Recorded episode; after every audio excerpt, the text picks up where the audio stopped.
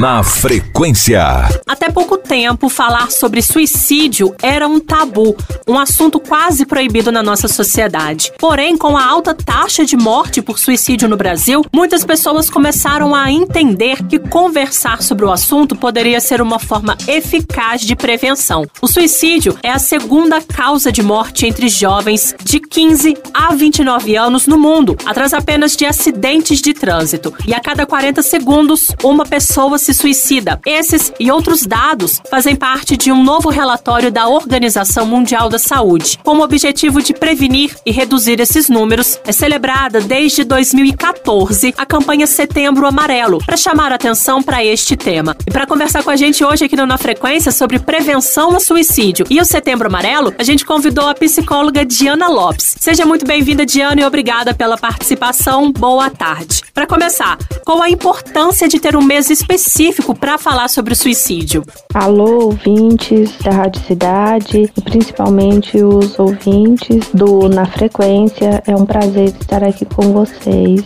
Respondendo então a pergunta, é, é importante ter um, um mês específico para falar de suicídio, para dar visibilidade à temática. É, falar, fomentar, além de trazer reflexões, é, também gera esclarecimentos, né? E e isso também viabiliza que as pessoas que estão em sofrimento é, vejam isso como uma possibilidade, uma abertura de hum, partilhar é, o momento em que estão é, passando. Ainda que é, tenham caído os números na, nas últimas décadas, né, ainda há um, um grande número de casos, principalmente entre jovens. Então, estimular o interesse e a compreensão do tema não só promove é, saúde mental de um modo geral, mas funciona como uma importante prevenção ao suicídio. Por que o número de jovens cometendo suicídio aumentou? Bom, geralmente é na adolescência que as transformações ocorrem de uma maneira mais significativa.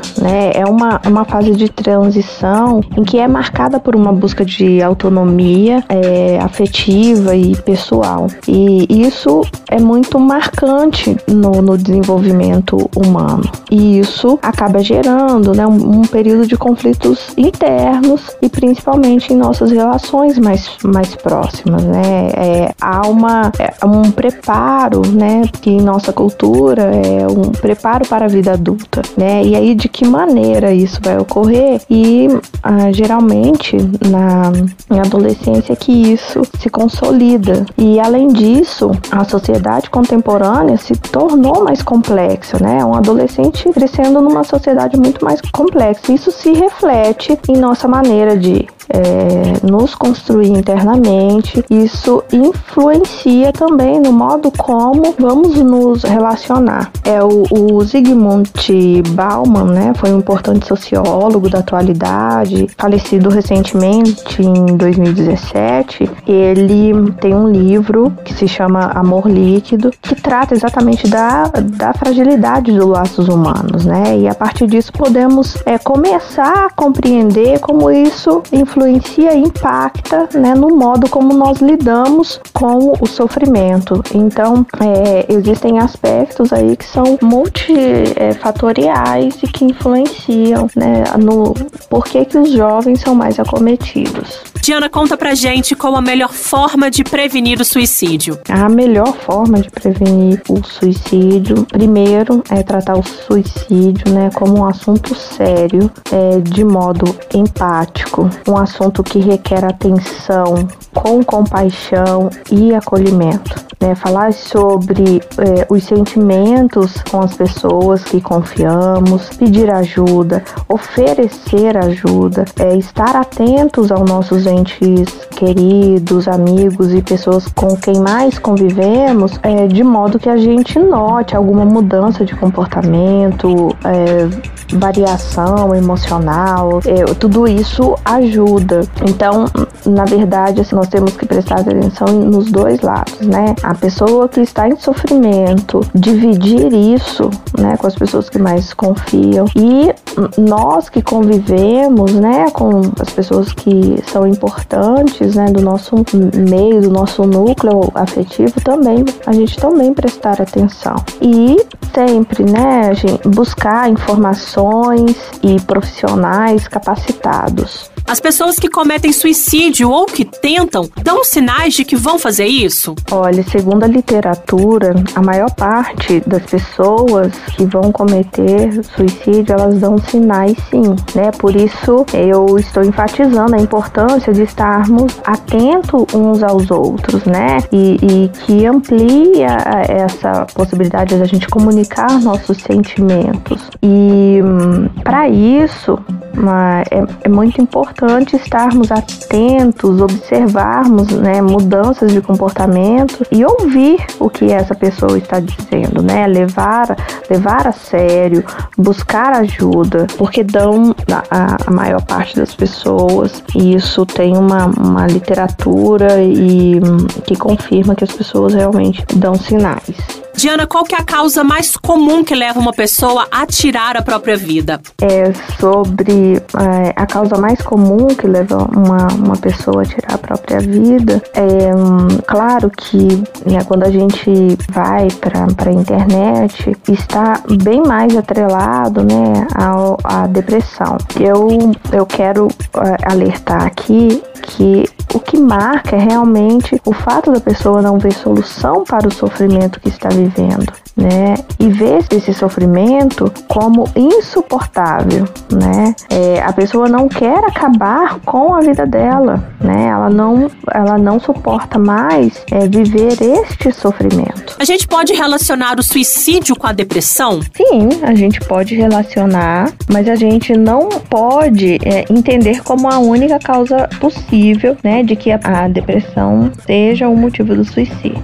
É por isso que eu falo do sofrimento, né? As, os modos de sofrimento são vários, né? E, e, o sofrimento pode ser desencadeado desde dívidas financeiras, passando por conflitos eh, de relacionamento, até quadros psiquiátricos que realmente levam a este sofrimento tão insuportável que a, a pessoa que está vivendo isso pensa não ter é, saída para ela. Qual a importância de um acompanhamento psicológico para pessoas que já tentaram tirar a própria vida, Diana? Bom, eu diria que até mais do que o acompanhamento psicológico, acho que um acompanhamento de profissionais capacitados né, em saúde mental é importante para a pessoa poder começar a reconhecer características internas, compreendê-las e ampliar esses recursos pessoais para lidar com este sofrimento. E com isso, é, encontrar novos modos, novas possibilidades de lidar com essa, é, com a situação geradora desse sofrimento. E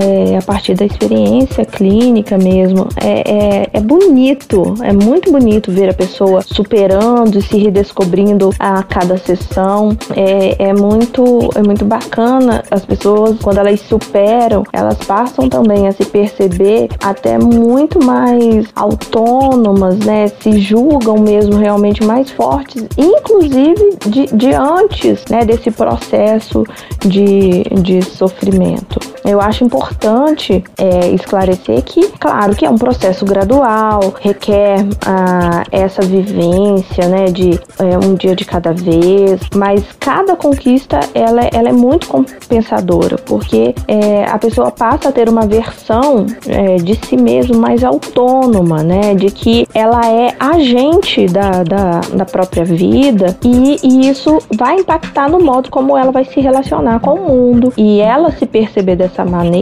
traz muita satisfação é, pessoal.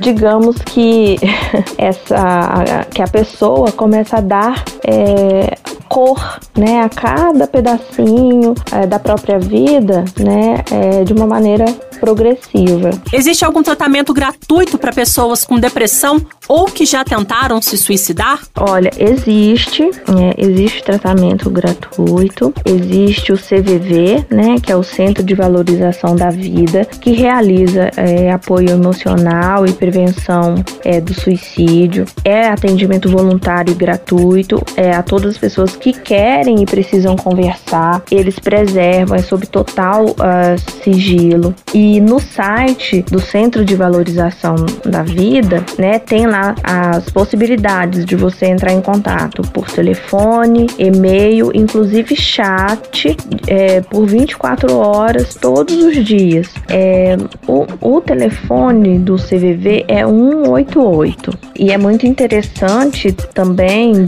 é, destacar que além do CVV nós assistimos, né, na, nesse momento da pandemia, é, profissionais de saúde mental realmente se organizaram e existem vários projetos que têm oferecido é, atendimento voluntário, gratuito. E, e, eu acho que, como eu não sei de todos, né? Aí vocês me perdoem, mas uma é, busca, né, no, no, no, Google, eu acho que no, é, nas, nas redes sociais também tem. É, você consegue encontrar tanto no, nos sites de busca, né? É, como também nos perfis de, de redes sociais que grupos se, se organizaram para oferecer esse, esse apoio voluntário. É, inclusive em Juiz de Fora existem grupos e profissionais muito, muito sérios, né, oferecendo esse tipo de apoio. Para a gente encerrar nossa entrevista, que mensagem você deixaria para as pessoas que estão passando por alguma dor? Bom, e como mensagem é, final, eu queria né, deixar para as pessoas que se encontram em sofrimento, eu queria que elas pensassem, refletissem é, sobre a impermanência mesmo das coisas, né? Assim como aqueles momentos de alegria e felicidade, eles né, têm essa, é, esse tempo de duração, o sofrimento também passam, né?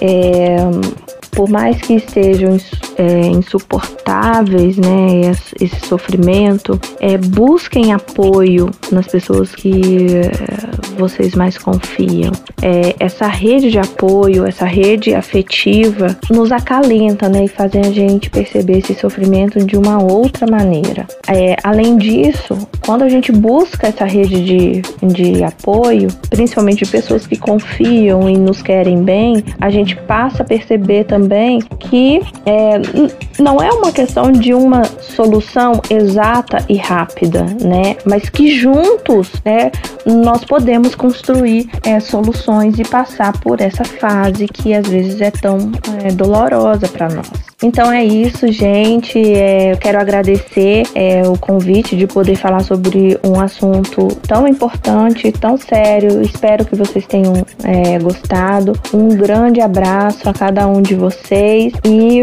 né, espero que dessa conversa é, saiam muitos multiplicadores né, de é, pessoas que ofereçam apoio e que é, pessoas que estejam, é, se sintam pelo menos provocadas a, a, a mudar e superar esse momento tão difícil. Um beijo, um abraço a todos.